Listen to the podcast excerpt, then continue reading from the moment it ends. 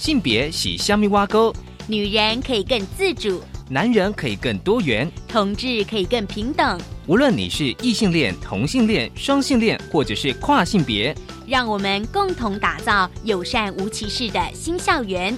最没有尺度的声音，就在性别教育 Easy Go。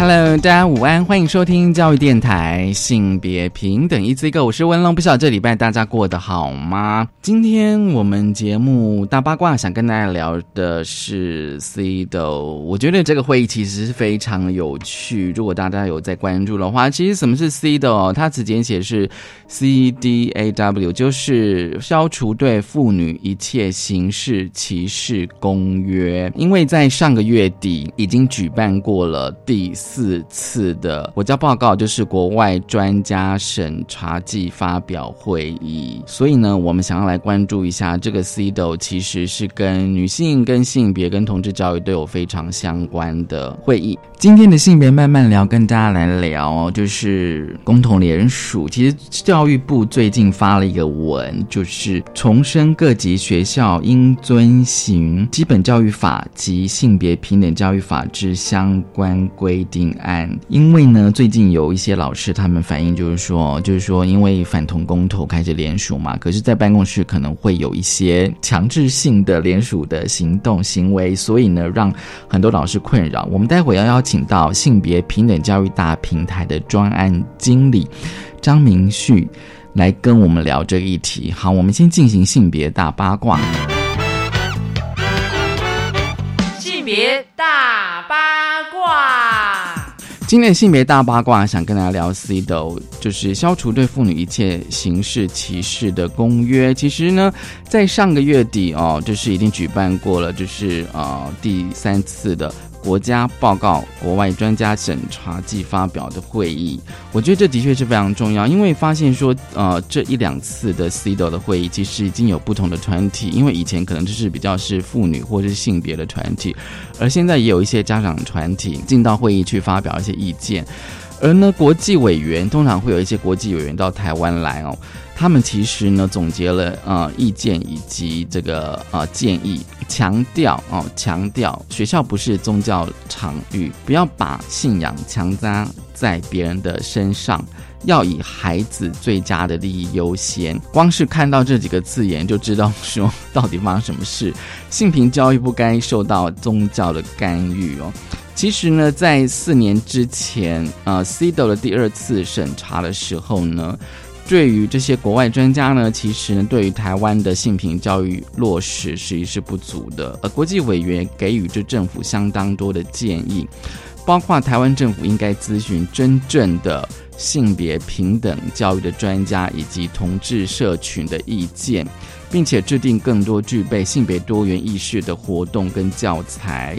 而针对同志学生，政府与学校应该具体的保障其权益，避免排挤与歧视。而今天我们要分享的，其实是妇女性质基金会跟台湾性别平等教育协会，他们在去参加这个会议之后的新闻稿。但是呢，四年都过去了嘛，啊，其实呢，上述的一些建议呢，并没有实现。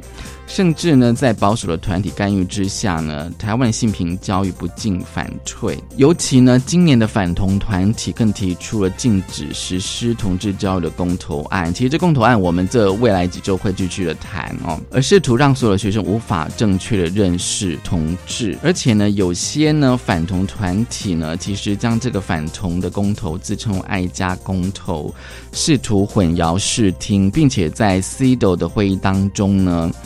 就是以一些，比如说妇女团体啦、性别团体的名义呢，一再提出不实的言论哦，甚至强化了父权以及性别刻板印象，都等等之类的。大家应该可以知道，他们可以说出这样的言论哦。其实，当然我知道，就是说很多的团体，尤其是一些家长团体，他们质疑现行的性平教育不够适龄。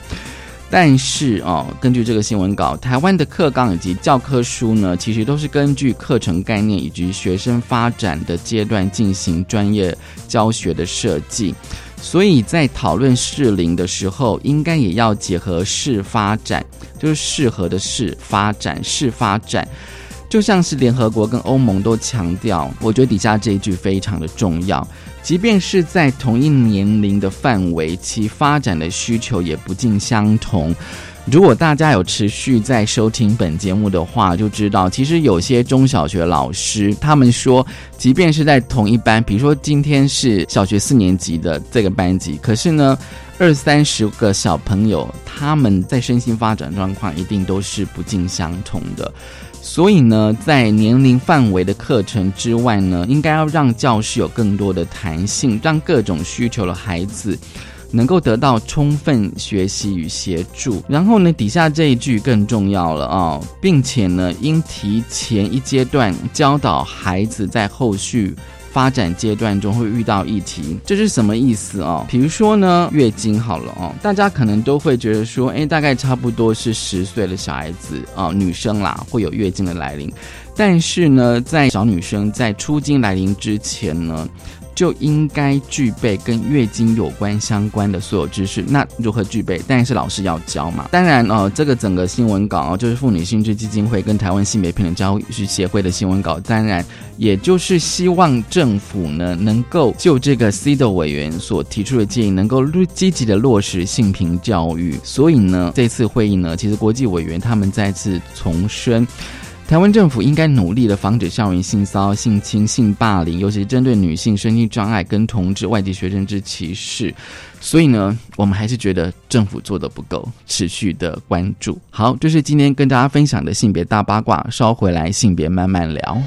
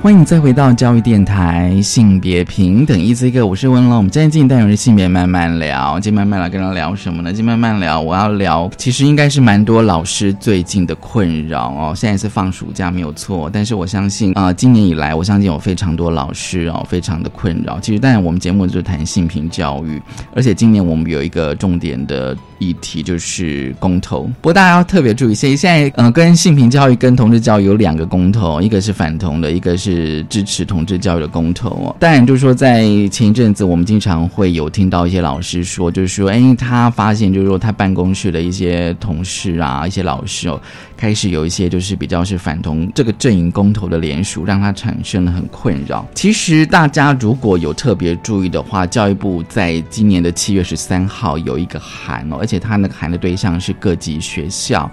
也就是说，根据教育基本法以及性别平等教育法呢，其实呢，主管机关、行政的行政单位对教育的行政单位呢及学校呢，不得强迫学校行政人员、教师及学生参加任何政治团体或是活动。那当然还有规范，就是说公民投票的联署呢，其实是公民行使政治权利的相关活动。所以呢，学校呢也不能够强迫行政人员、教师及学生参与任何的这样子的相关活动哦。其实大家一定会觉得，就是说，诶，这个还特别的重要，但我们必须要来谈，因为的确最近也听到非常多的这样子一个状况。很高兴我们邀请到了性别平等教育大平台的专案经理张明旭，明旭你好。文龙你好，然后各位朋友大家好。我们就来谈一下吧，就是说，因为性别平等教育大平台最近在成立，而且最近都有在处理这样子的案件嘛，这样子，我相信大平台应该有接获非常多的案件吧。我们大概在六月初开始收集的，大概十天内就收到超过十起的求援或者是申诉的案件。求援，你说寻求帮助，对，寻求帮助。那通常是怎么样？是谁？然后会怎样的状况呢？因为那时候的收集是我们和台湾性别平等教育协会一起收集，然后那时候性平协会也有发了一个懒人包，在说明反同公投在校园不当联署的问题。嗯哼对，然后就有像是这个消息出来以后，就有粉丝他可能会透过脸书的粉砖的讯息，或者是寄信，或者是打电话来给我们，哼，嗯哼，对嗯。然后讲说他们所遇到的相关的困扰。通常会有哪些状况跟困扰呢？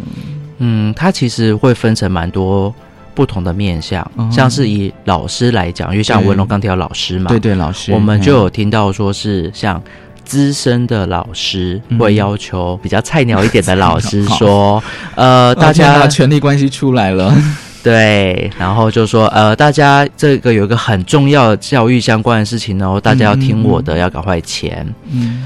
还有遇过的是正职的老师要求代课老师或者是实习老师说啊，你们要要跑这公文哦，呃，你先帮我签这个东西，嗯嗯嗯嗯然后我再帮你盖章。这个就其实就是滥用权力的状况。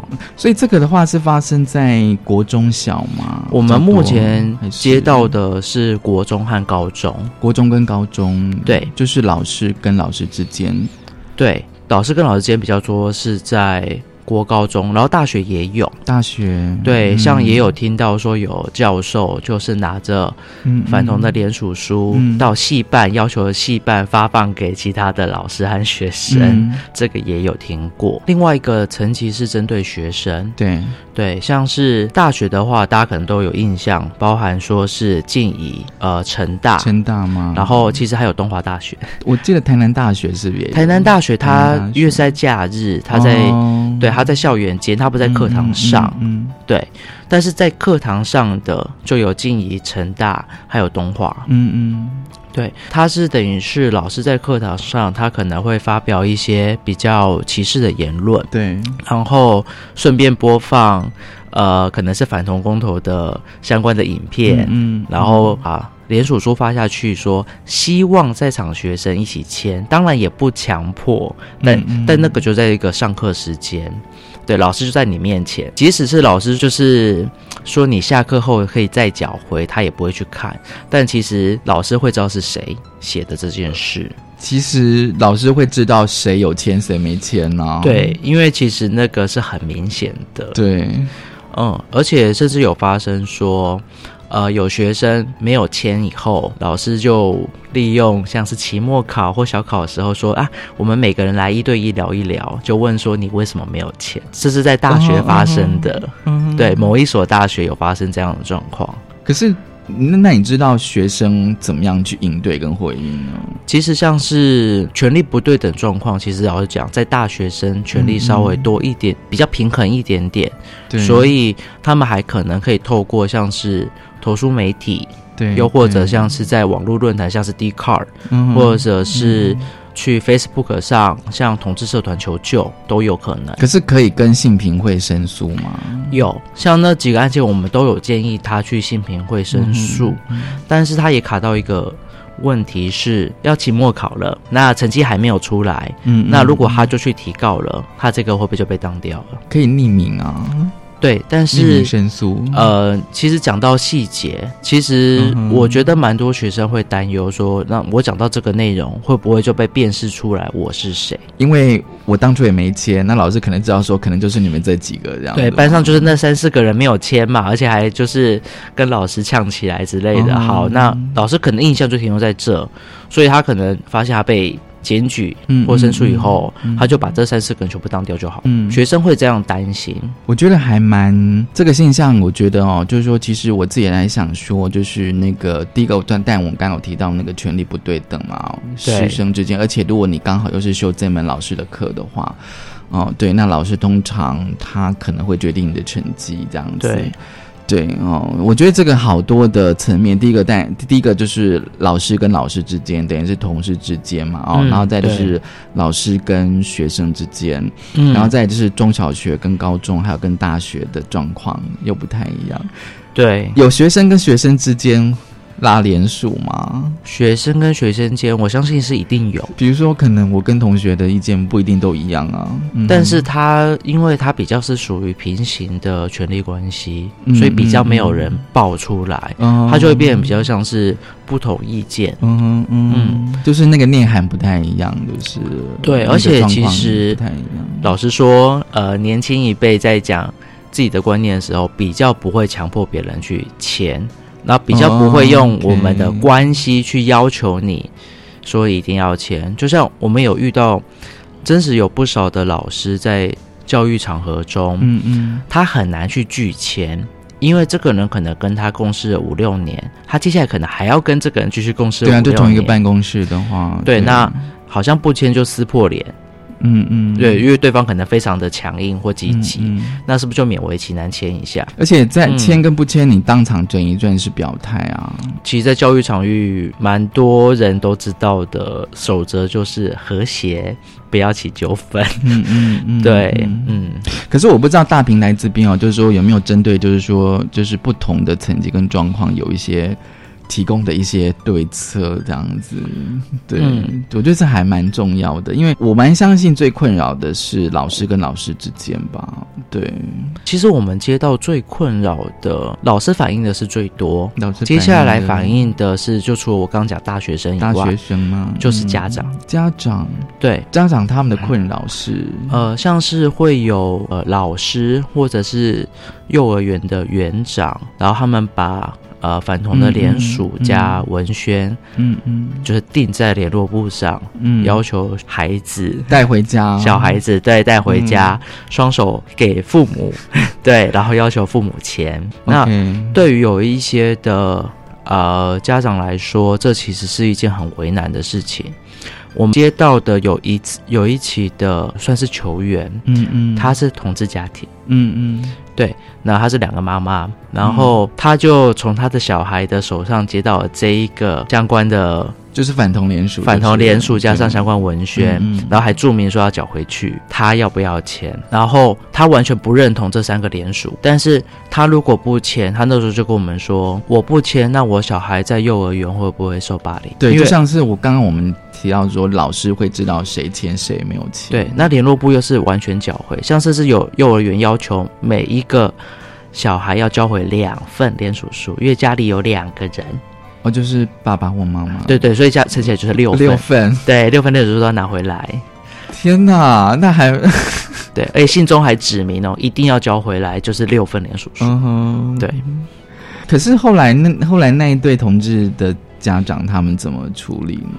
因为他们也怕曝光，对所以他们等于是把这个资讯转给我们，以后说希望我们可以协助嗯处理。所以后来性别平等教育大平台和呃性别平等教育协会才把这个事情整理起来后，送到了教育部的性平委员手上，哦请他们帮忙去反映。嗯哼，嗯，等于直接跟教育部去申诉了。对，因为这个已经是全台湾对对都在发生，而且是各级学校，从幼儿园一路到大学学都有。而且刚刚那个案例，就是同志家庭的案例，是发生在幼稚幼儿园了。幼儿园，是幼儿园。其实对，其实我一听到有幼儿园这样做，我有点小小的惊讶，有点小小的惊讶这样子哦。就是说，哎，现在就是幼儿园的老师也会做这样子的事情，这样子对哦。嗯，所以等于是说，大平台这边等于是呃是呃接获跟收集非常多的案例跟状况哦，从幼稚园、国小、国中、高中，甚至到大学都有，而且不同状况，不管是老师跟老师，呃，或是教授对学生，或者是呃家长嗯这一块哦，等于是说。这个状况并不是单一的，而且可能困扰的非常多的人呢。对，没错。可能非常苦，因为当初我们在脸书看的时候，觉得说，哎，这样的状况到底是不是它是不是很常见？就是说，它是不是只是单一的个案呢？还是说它其实可能发生在任何的地方，跟跟任何的学校？所以后来有有这份公文嘛？对不对，而且是七月十三号，等于是说你们可能在六七月的时候就已经反映了。对，我们大概在六月中之前就六月中的时候反映了这件事，嗯请性平委员帮忙反映。那后来教育部那边就做出了这个决议，在一个月后发了这个函。对，应该也蛮重要的吧？而且我可以先了解一下那个呃公投的那个时程哦，因为我知道是不是到八月底就要送送出第二第二阶段的的联署书？一般来说，以这次公投来讲，对，最晚最晚九月中一定要送，嗯就是完整的，就是收集的名册出去。，嗯嗯但是九月中其实蛮危险的，因为其实公投案蛮多，所以最好的时间点其实是八月底前就送出去。，嗯嗯，那像是反同公投，又是里面目前还令人很无奈的，就是收集联署状况最好的你说所有，就是说根据你们的观察，所有的公投案，他们的联署状况是最好的。对，因为大家哦，如果有关切哦，其实那真的是网络时代，大家透过网络或脸书，我就是说或是一些通讯软体，知道说，其实我知道各种公投案都会在一些呃人潮聚集的地方会设摊会联署。那我知道说。嗯，很多的反同的公投，他们用爱家的名义哦，就是来做联署这样子嘛，对不对，那包含说他们基本票数就是从教会，例如说是周日的祷告完以后，就全部人发下去，请你签了就收回来之类的。嗯，所以他们的速度其实真的会比其他人快蛮多的。很难想象哦。对，对那他们的目标还是七月底前要收集完，所以他们才在七月二十八，就是前几天。嗯进行了一次全台的大动员，大家对公投都拼了。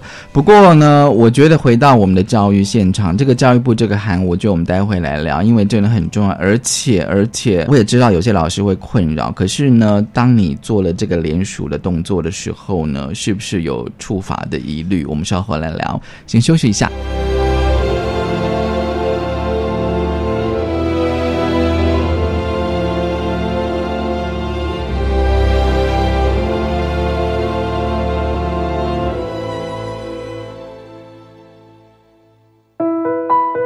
父亲节快到了，所以你要跟爸爸说什么？父亲节快乐！好，说到了。大家好，我是麻辣学堂的季杰，用地球人老爸蔡杰爸跟星星少年蔡杰的对话，来祝福全天下的爸爸们父亲节快乐。希望大家都可以陪着孩子快乐成长，也请记得每个礼拜三、礼拜四晚上十一点锁定麻辣学堂。我好喜欢化学哦，希望未来能在化学方面做点对人类有帮助的事。不用等到未来，你现在就可以参加绿色化学创意竞赛，还有机会获奖哦！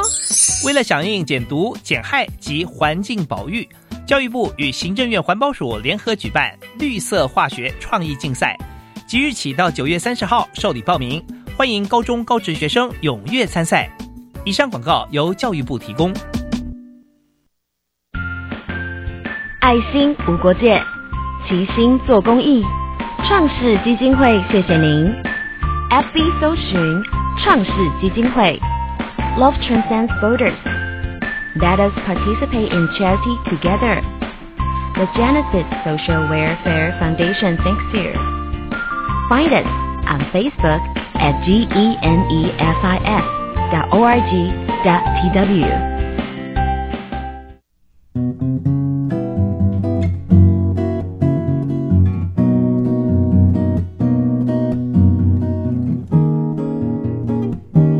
我是苏命苏米恩，你现在收听的是教育电台。哦，朋友们就爱教育电台。耶耶耶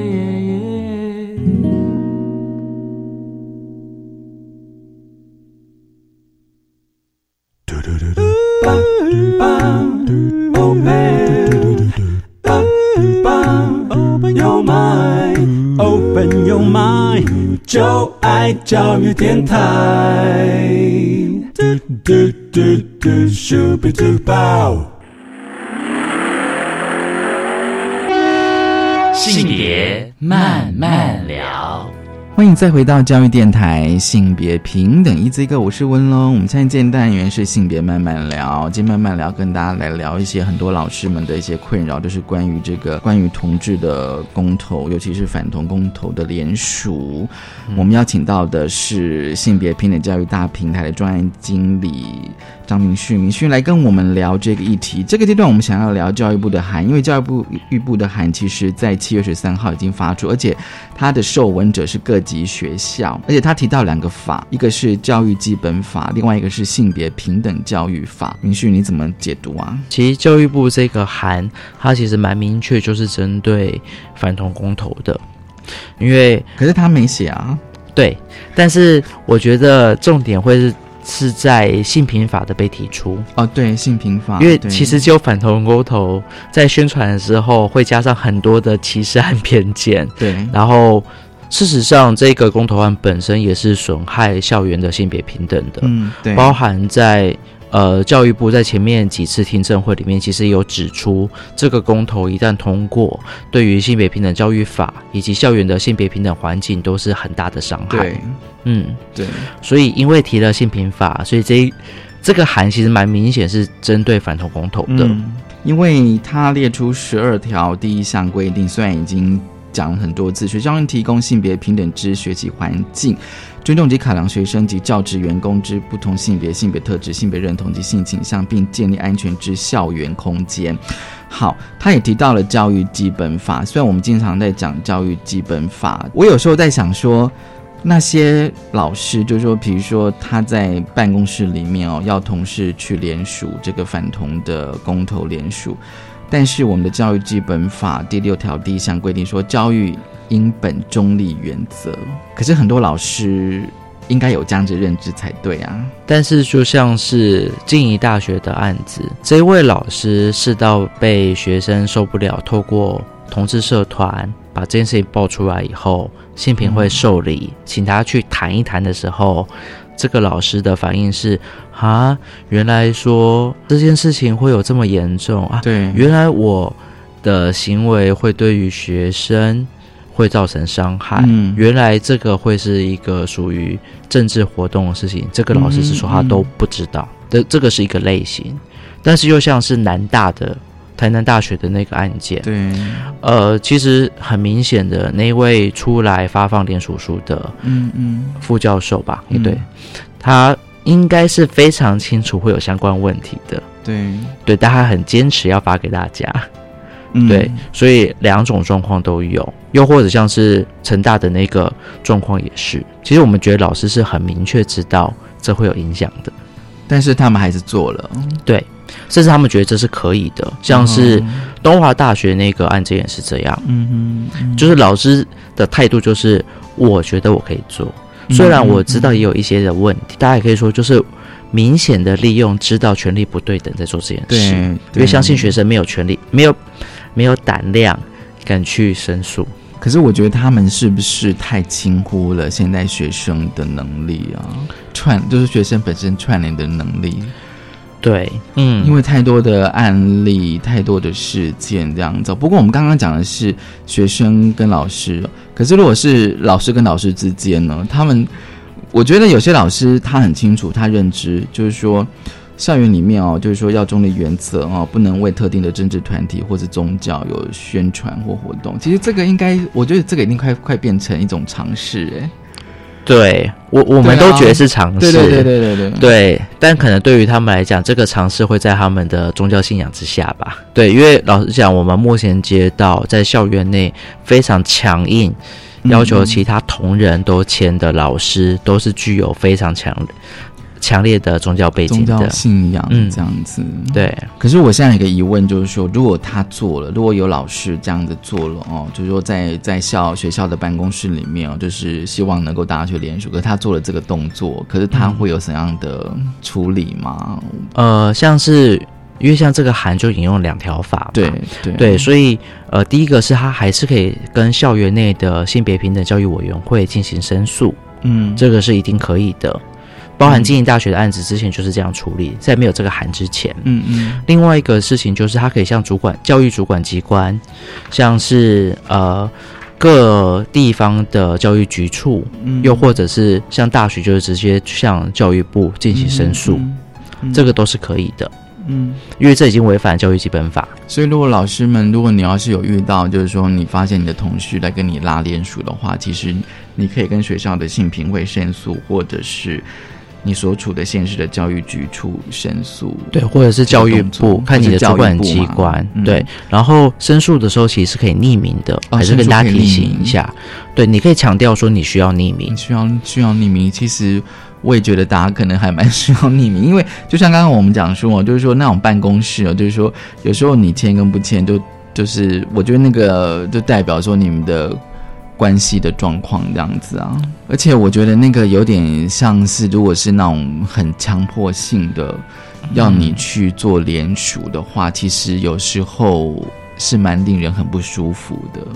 对，没错。而且我不知道哎、就是说，如果要是在那个状况之下，如果要是说我的想法跟你完全是在光谱的两端好了，其实我都觉得那个在在办公室的人际关系处理上，我觉得好像，我就觉得好像会有点困难。对，就是我们未来还需要相处啊。对，所以我们接到的确是很多老师，他有一点像是气在心里，但不知道怎么、心里对，气在心里，嗯因为他觉得不该在学校进行这样的不当联署，嗯甚至是利用关系去要求其他人。嗯对，嗯但他也不知道该怎么办。但是大平台这边提供说，你可以跟学校性评委或者是教育局处申诉，这个是比较是可以运用的管道，对。匿名申诉。对，然后在呃申诉的时候，也可以建议，如果大家怕曝光的话对，可以稍微叙述事件的内容的很明确的相关的讯息隐藏一下，嗯。例如说，呃，这个老师他可能就是在学校可能连续两周都有做这件事情，嗯然后呃到你办公室可能是某一天，例如就是二十六号。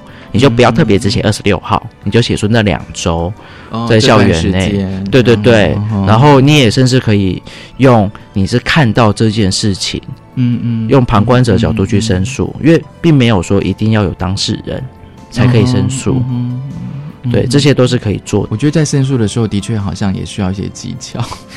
对，但是的确相对来讲，你的资讯越模糊，这个最后成案的可能性就会降低。嗯嗯，所以这个中间过程大家可能要拿捏一，可以拿捏一下下。我突然对觉得那个性平教育大平台可能要给大家一个，比如说如何申诉的一些技巧。其实其实蛮简单的，是说，呃，像是人事实地物，你要讲的清楚，哦对但是那个范围可以稍微的模糊一点点。嗯那或者甚至是，呃，虽然你可能是当事人，但是因为你不想曝光，你可以代替其他同事来做这个申诉。嗯，对，那你就变第三人称的方式在叙述。对对但是不用谈到细节嘛。呃，建议是可以提到一些些像是呃权力不对等关系的一些状态，因为可能可能比如说性平会，他可能希望有一些具体的一些状况，他会觉得说好像比较好处理。对，嗯，例如说，所以我们会建议至少要写到说时间的区，例如说就是那几周时间吗？对，时间至少你要讲出来是哪个时间而不要说今年之类的。哦，今年范围太大了太大了对。然后最好是讲说他在学校的什么场域，哦例如他在课堂，地点就是地点，地点，对他上课的，呃，是课堂上，还是说他在办公室？嗯那他是用怎么样的方式？对，但是你的呃，就是他的对象可以不要那么明显写出来是没关系的。嗯，对，因为你可以模糊的说他像其他同事，或者是实习老师，嗯或者是学生，嗯而不用特别指出是谁。OK，嗯，我了解了。嗯其实呢，刚刚我们有谈到课堂哦，我相信还有另一个问题就困扰很多老师，就是说，如果你今天在课堂上的内容，如果提到公投，是否违反了教育中立这件事情？可是有些课程的确，它可能会有会提到一些相关的，比如说人民的权利啊，对不对哦？选举、罢免、什么公投，那可能在公民课之类的，我觉得我想到就公民课应该是最相近的科目。可是你到底要不要谈？那好，如果我今天谈到公投好了，那我可以用现在的例子吗？嗯，会不会违反了教育中立呢？呃，其实这个问题在教育部的函出来前，我们就有被其他的公民老师直接询问过。哦，对，那呃，其实大家可以看这个韩文本身，它的强调重点在于联署。对，所以他其实并没有提到说公投是不能谈的。嗯嗯嗯，所以大家可以放心，公投绝对是可以谈的。对，而且我们也其实很希望公民老师可以多谈一些公投相关的事情，嗯因为像我之前去某一所高中演讲，嗯恰好他们上一堂课就是在讲。呃，就是就是公民课，民课。然后内容就在讲公投，公投。那学生就说啊，呃，老师刚刚就讲了，就是最近有哪一些公投正在联署，大概内容是什么，让我们知道公投的相关资讯，那这样做非常的好。嗯对，然后呃，像我们那时候推荐给那个郭美老师的呃例子是，他甚至可以要学生去做相关的报告，嗯嗯。或者期末作业，嗯例如说，哎，到底这个公投案在讨论什么？嗯。它的背后的想法是什么？嗯。不论是反同的，又或者是平权公投，对又或者是劳权公投，它其实都可以要学生去做一个相关的报告，嗯嗯然后促使学生去关注社会议题，嗯以及去识别公投本身是一定可以谈的，重点只是不能联署，不能联署这样子哦。不对过呢，其实我刚刚想到一件事情，比如说这个这个函，教育部这个函，它有提到性别平等教育法，对不对哦？嗯说学校应该提供性别平等之学习环境。好，那现在呃，关于这个呃同志的公投有现在有现在有两个嘛，一个当然是挺同，一个是反同这样子哦。可是刚刚我们讲说，你可以讲公投，但是不能够连署。好，那现在就是说反同的那个公投，它明显的就是你如果就看公投的那个主文，它明的确是明显的违法了性别平等教育法啊。对，尤其是同志教育那一个主文哦，嗯。那一案这样子哦，老师他如果要用反例，嗯。的话，那公投案不就是最好的反例吗？嗯，其实老师在谈的时候，对。嗯，我们就有就有会强调一个重点，就是秦老在谈的时候，不要去传递错误的讯息，嗯嗯又或者是歧视或是仇恨言论。对对对，嗯哼，而是说以教育本质来讲，我们应该是促使学生可以去关注社会议题以及思考这些公投背后的价值，嗯嗯以及它的可能是恐惧等等之类的。对，也不太需要有诱导，对不对？嗯嗯，其实不需要的这个。公这个公投其实是有问题的哦，大家有要想想呢？你觉得他们有问题吗？之类的。其实蛮有趣的，像我哦我刚刚举那个例，就是我去学呃去学校演讲的上一堂课是共鸣课嘛，对对，那学生其实很明确就跟我们讲说，他们自己思考完的结果。嗯哼，嗯，学生思考能力有时候比很多的大人来的强很多。对，嗯，他们的结果是觉得反同有问题，对不对？他们是觉得，呃，因为那时候平权公投还没有成案，他们那时候嗯只觉得说，为什么会有人想要提反同公投这么荒谬的事情？嗯，对，嗯嗯。嗯，显然他们接受了性别平等教育，哦，算是蛮彻底的这样，而且包含说他们可能有学过法律的基本常识，包含他们老师也会提到视线，哦哼，对，嗯包含他们对人权教育是有概念的跟这一群提出来的人可能就是落差有一点大。对，嗯，所以等于是说，如果这样子的话，等于是说，哦，他应该怎么讲？你说你刚刚提到那个人权教育嘛，哦，所以我在想说，即便只是在讲统治这个议题，可是他可能那个面向其实是触及到非常多的面向，这样子哦。你看，如果连公民课都已经提到了视线这样子。对，那表示说那个学生其实他们其实是会思考的哦，他们就是觉得说诶这个公投其实是不太妥，这样只是说他们现在还没有投票权这样子。对他们有一些人还没有投票权，但他们其实十八嘛，对对又要满十八，满十八这样子。对，哎，顺便提醒大家，就是公投法要下修，所以现在投票年是十八岁。我们遇到有些老师其实不太知道这件事情。其实我呃，应该很多人都不太清楚诶，我觉得嗯还蛮，我觉得这的确还还蛮需要在宣传的。嗯对，因为其实等于是说，今天你如果是大一的话，你就可以至少可以公投。对，或者是高三的时候，其实有一些学生对对对，就已经如果他满可以了。18这样子。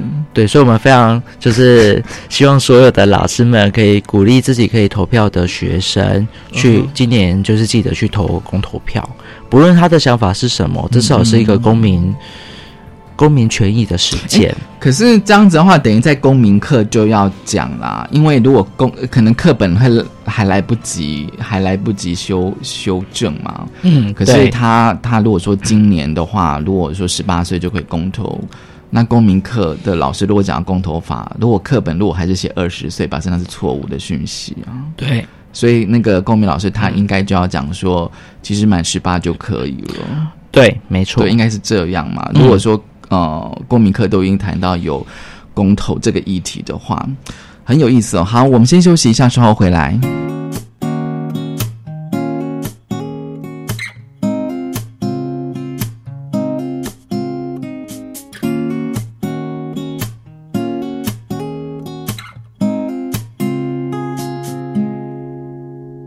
火车行到伊都按摩伊都丢，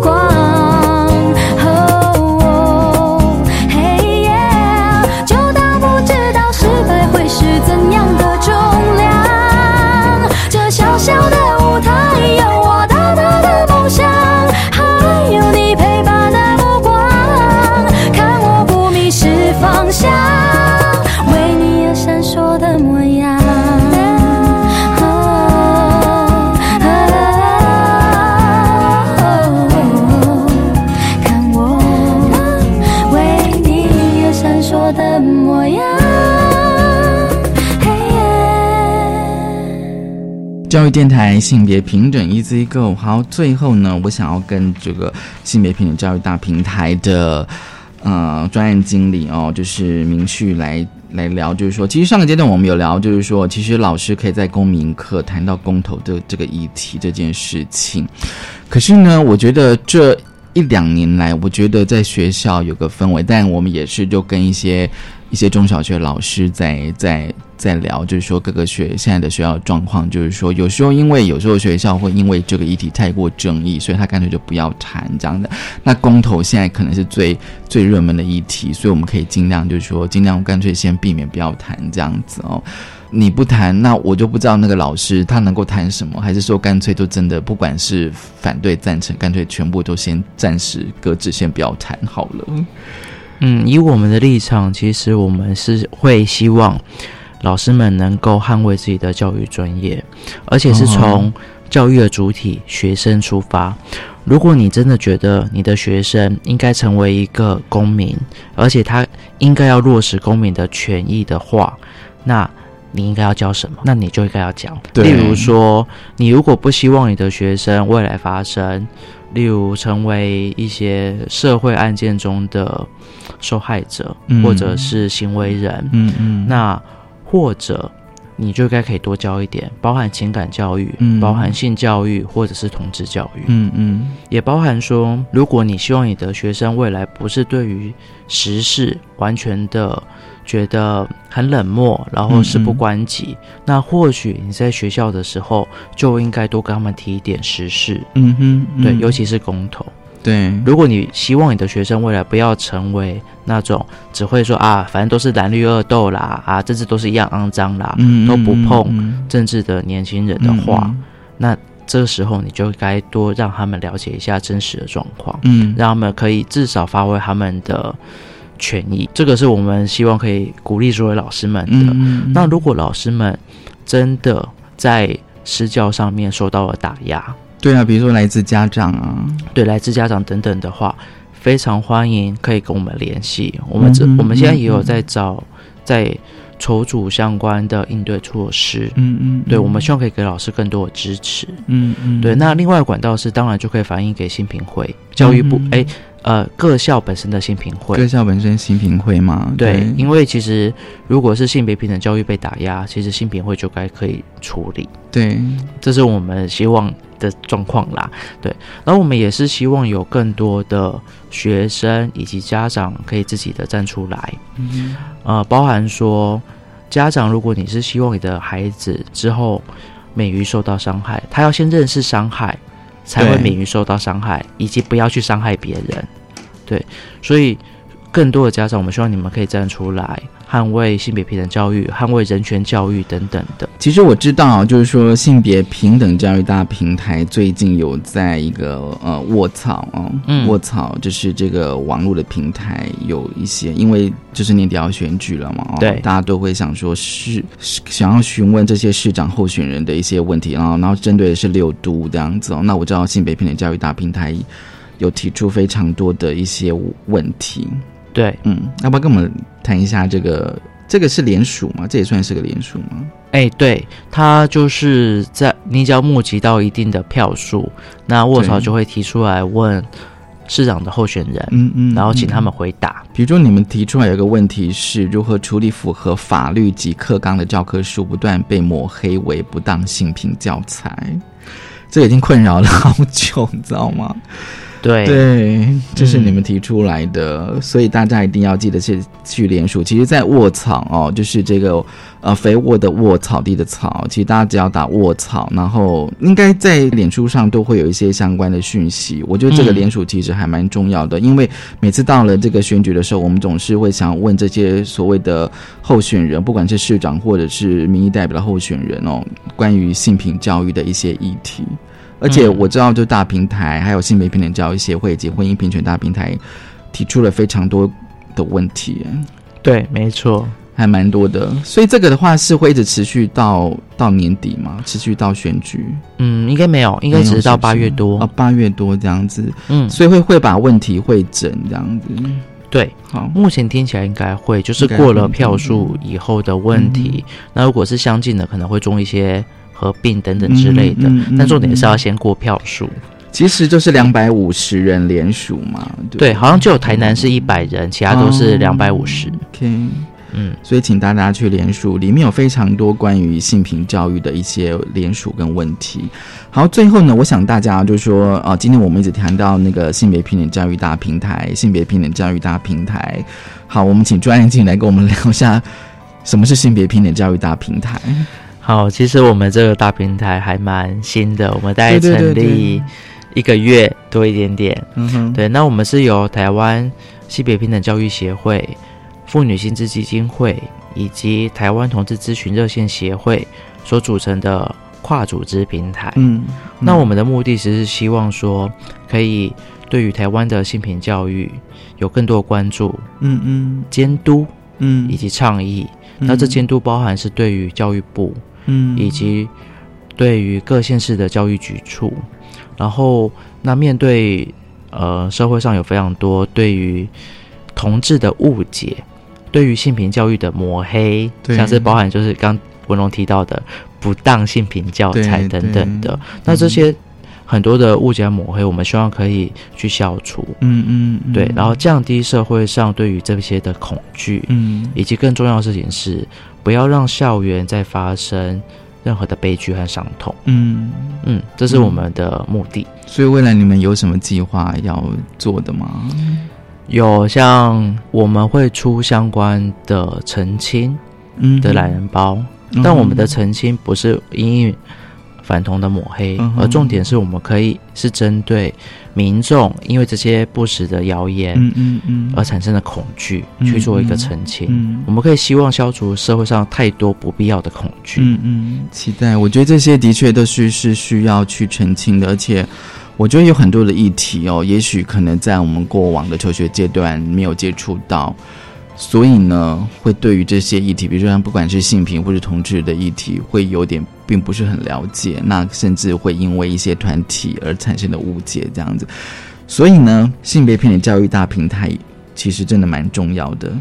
期待你们未来的澄清。今天非常高兴，性别平等教育大平台的专案经理张明旭来跟我们聊、这些，嗯、关于反同的公投哦。那我觉得这个教育部的函，我知道在你们的那个脸书的粉砖上有，对，有有嘛？就说这个函，教育部这个函的全文哦。我知道有朋友在问，可以在哪边可以找到？其实还蛮多学蛮多学校有自己把这一份档案贴出来的，嗯大家只要打那个文号就可以找到。哦，只要打那个文号就可以找得到，这样子。好，谢谢明旭性别平等教育大平台，也谢谢大家收听今天的性别平等 Easy Go，拜拜。